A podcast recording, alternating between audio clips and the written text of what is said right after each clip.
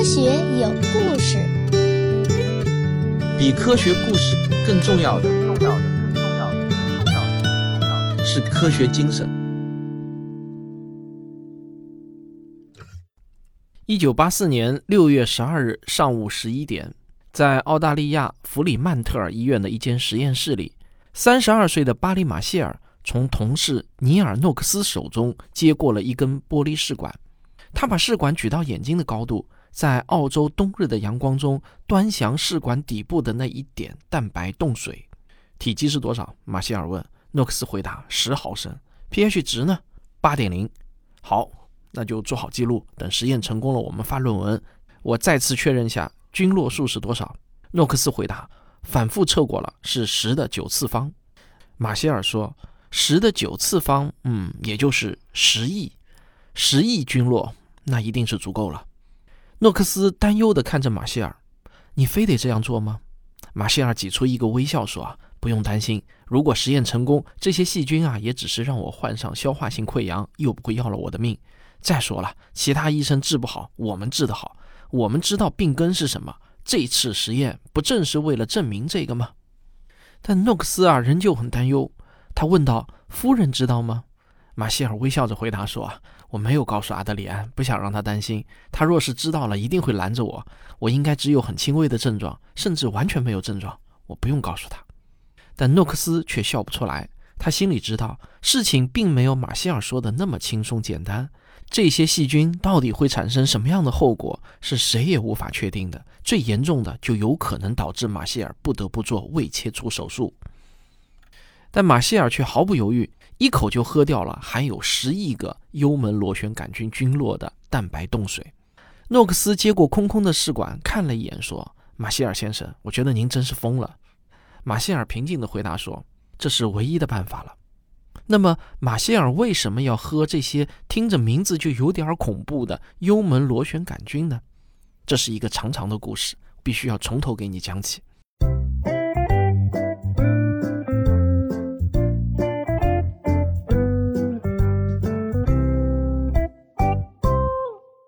马歇尔毕业于西澳大利亚大学医学专业，毕业后进入到皇家帕斯医院工作。一九八一年七月。轮换工作制度把马歇尔医生带到了胃肠病科，导师就告诉马歇尔，我们的沃伦医生对一些病人进行胃部活检时，发现了一种新的细菌，需要有人对这些病人进行随访，看看他们有什么临床疾病。马歇尔觉得自己能应付得来，就接下了这项任务。但当他拿到病人名单后，立刻就产生了极大的兴趣，因为名单中有位病人是马歇尔认识的，那是一位四五十岁年龄的女士。她被严重的胃痛折磨着，但是检查下来啊，除了胃部有些发红以及沃伦医生发现的细菌外，就找不到任何异常了。当时医学界的普遍认识，消化性溃疡是由胃酸分泌过多引起的，而胃酸分泌过多则是由精神压力过大引起的。因此，这位女士被转到了精神病科。医生一边念叨着业界著名的那句谚语“无酸无溃疡”，一边给她开了抗抑郁的药物。然而这些药物并没有什么疗效，胃痛仍然折磨着她。马歇尔很同情这位女士的遭遇，于是，在一个平常的下午，他找到了喜欢喝浓郁的黑咖啡、抽小雪茄的罗宾·沃伦医生，开始一起研究在病人胃中找到的有着弯曲外形的细菌。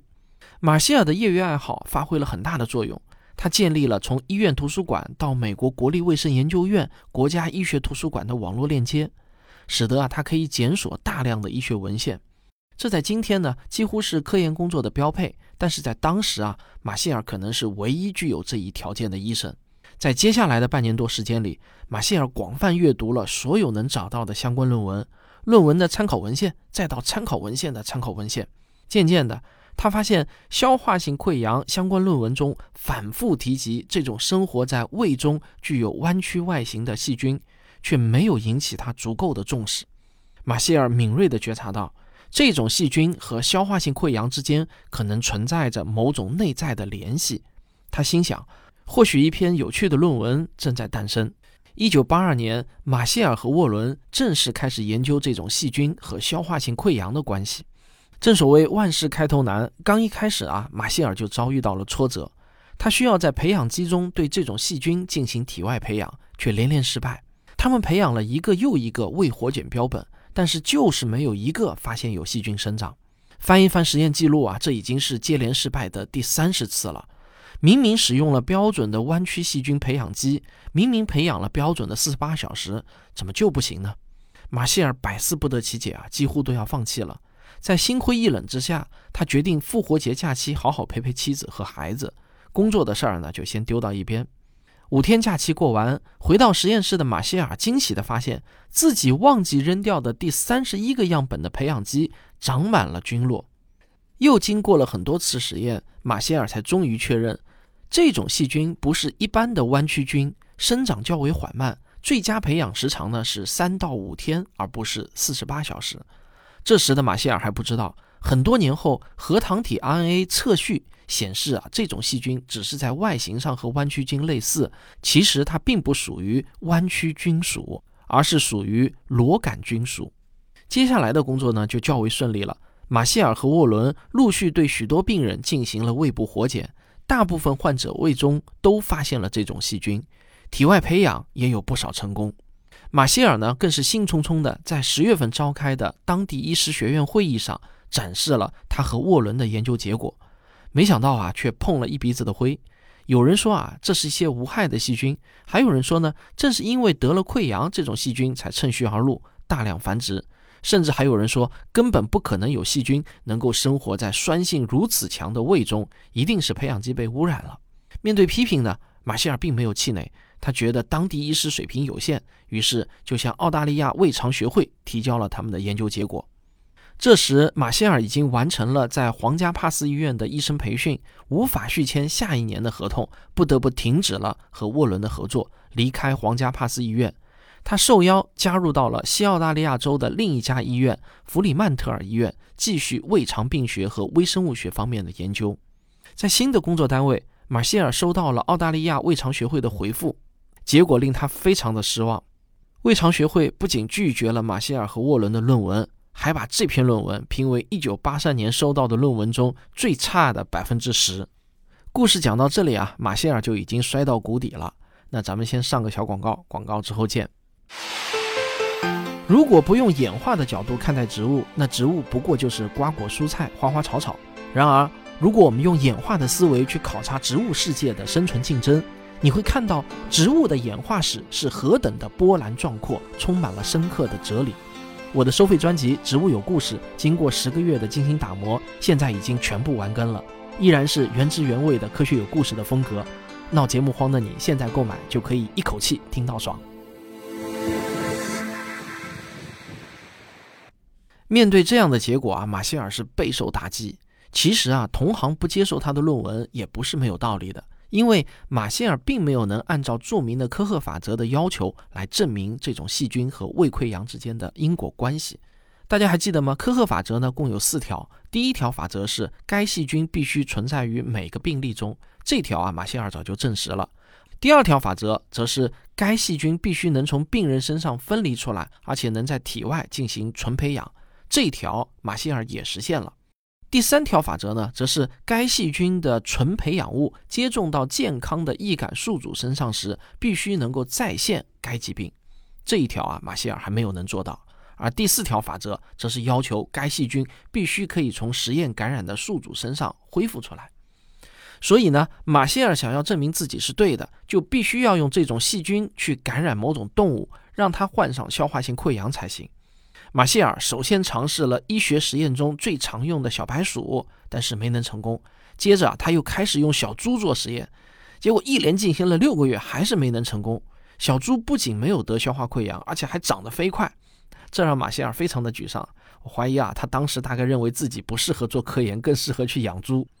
时间转眼间就来到了一九八四年，马歇尔终于是迎来了一个好消息。《柳叶刀》杂志发表了他和沃伦合著的论文《胃炎和消化性溃疡患者胃中的不明弯曲杆菌》。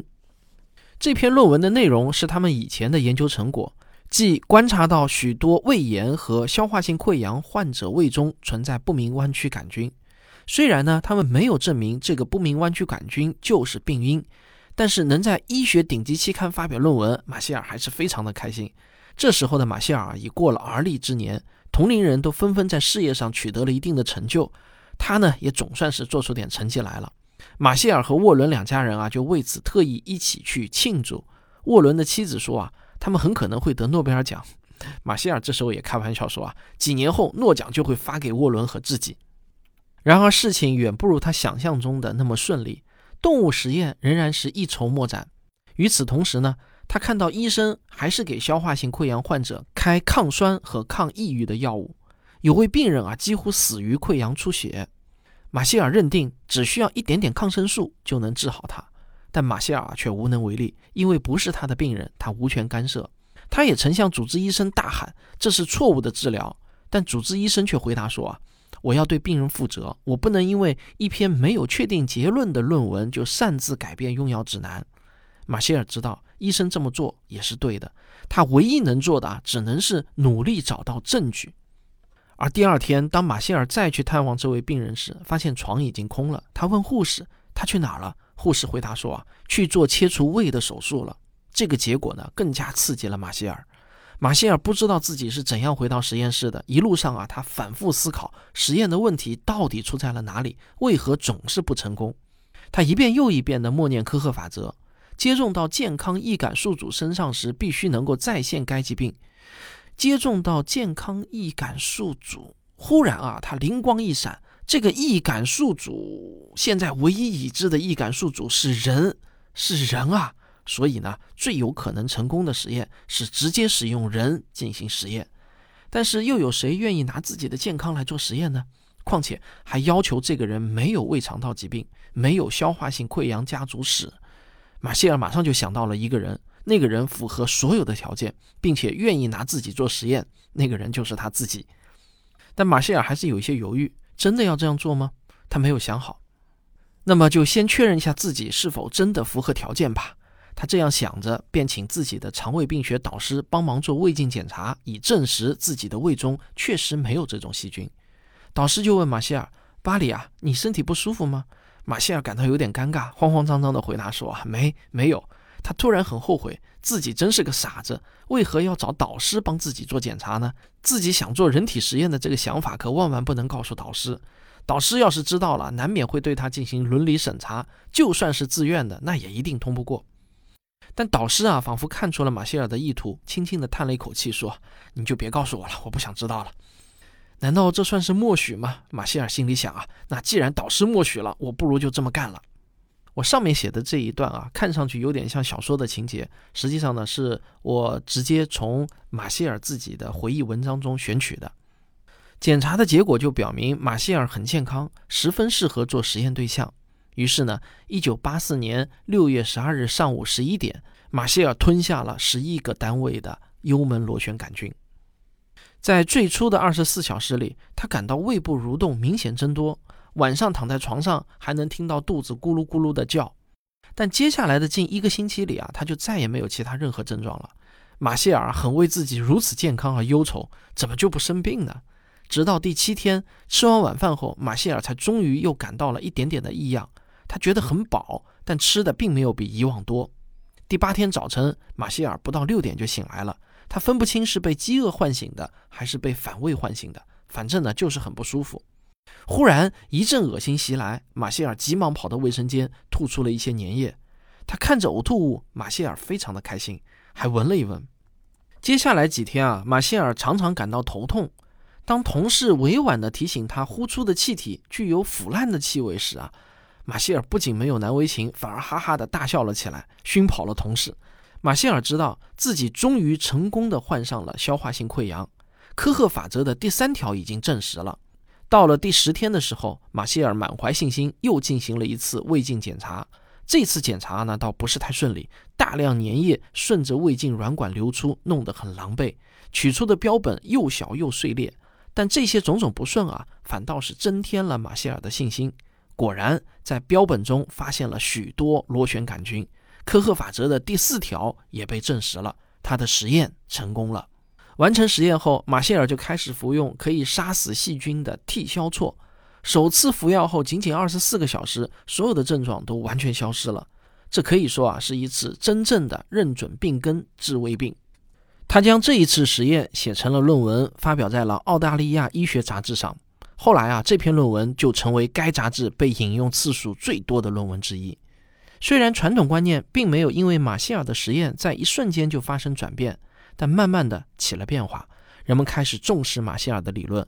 澳大利亚国家健康与医学研究委员会也开始资助马歇尔进行进一步的研究。马歇尔的理论在欧洲得到接受，在美国受到欢迎。一九八九年，这种细菌就被正式命名为幽门螺旋杆菌。所谓幽门呢，就是胃的下开口，连着十二指肠的那个门。幽门和肛门一样，有括约肌，开闭可以控制，这样就可以调节经过胃的消化成为半流体物质的食物从胃进入到十二指肠的速度。所以啊，幽门螺旋杆菌这个名字的含义是生活在幽门两侧、具有螺旋外形的杆状细菌。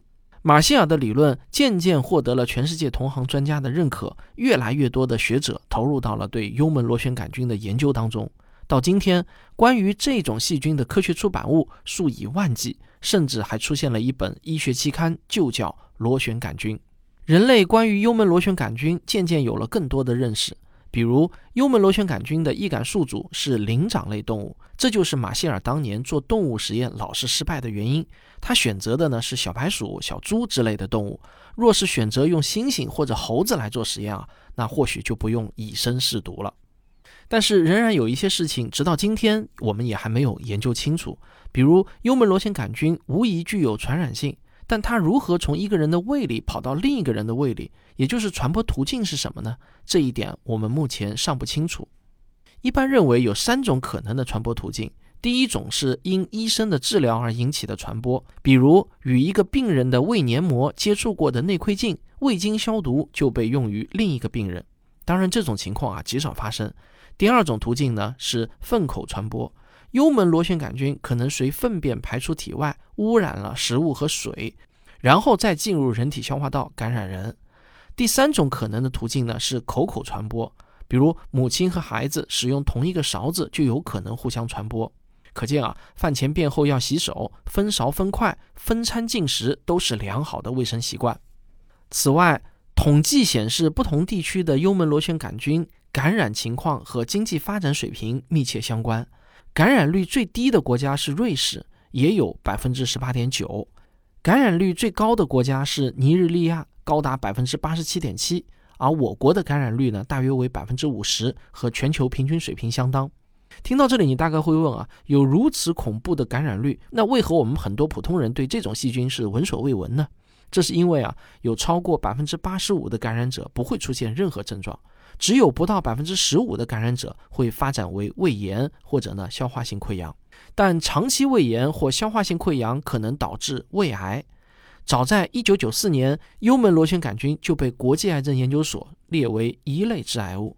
有研究显示，感染幽门螺旋杆菌的人群中，未接受根除治疗的人罹患胃癌的风险要比接受了根除治疗的人高百分之六十五。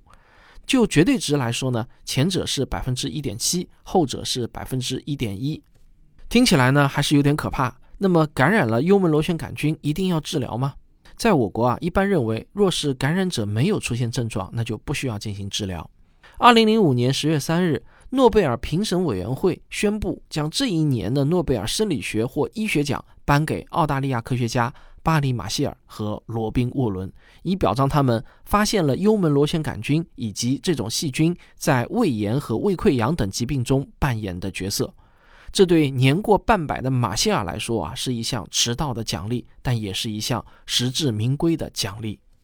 好了，听完了这个故事啊，你是否和我一样，对科学家群体的探索精神充满了敬意？人类的知识真的是来之不易。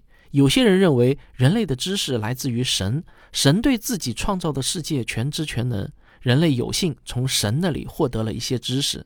还有些人认为知识来自于神秘的祖先，祖先有着后人无法企及的智慧。然而真相却是，人类的知识之塔是人类自己通过一代又一代的努力逐步搭建出来的。建造这座知识之塔的任何一块砖背后，都不知经历过怎样的艰难曲折。今天说的这个故事啊，只是冰山一角，每一块砖都是一个传奇故事。好了，科学有故事，我们下期接着聊。科学声音。本期节目的文稿是由我们知识写作训练营的学员王宁同学撰稿的，这是我的训练营大班课开班以来第一篇被我录用的稿子。王宁也是从五十多名学员中脱颖而出的优秀学员。有些人可能觉得啊，写这类科普文章无非就是百度一下各种知识点，然后呢复制粘贴、东拼西凑就可以了。事实上，并没有他们以为的那么简单。这篇文章经历过这样的一些打磨过程。在确定选题之后呢，王宁需要大量阅读与这个选题相关的各种资料，然后要对这些资料的可信度做一个快速的筛选。接下去呢，他需要构思如何按照我教给他的科学有故事的写作范式来重新组织海量的资料。这并不是一个轻易可以完成的过程，因为我有很多非常细的要求。比如说，开篇第一段必须是一个带有人物动作和对话的细节描写。这些描写还不能自己完全虚构，需要在基本的史实的基础上展开合理的想象，要像写剧本一样，把开篇第一段写出很强烈的画面感。诸如此类的要求还有很多，要满足每一点要求，都需要作者去创作，而不是复制粘贴。在完成初稿之后，送到我这里，我会让我的文献助理将其中提到的主要的数据和史实做一个知识核查报告。很少有同学的作业能够一次性通过牛牛的专业的知识核查。在绝大多数情况下，如果写的是外国的事情，那么网上检索到的简体中文资料，在很多具体的数据和基本史实上，往往呢都会和原始的一手英文资料有一些出入。比如说这篇文章，我们在核对了马歇尔自己写的回忆文章，呃和他的采访实录之后呢。我们向王宁指出了很多原文中不准确的地方，然后呢，我会把牛牛小编写的这份知识核查报告和我对全文阅读后的修订意见一起发给原作者。那原作者呢，就会再做一轮修订，以确保我们指出的所有硬伤都改掉。好，讲到这里啊，如果你对这份知识核查报告感兴趣的话，可以在留言区留下您的邮箱地址，我发给您。你可以了解一下我们对待科普文章的态度。王宁修订完之后呢，他会交给我。我在录音之前啊，会再做一次论笔。这篇文章前后啊，大约经历了一个月的时间，才最终变成今天这样的一期节目被你听到。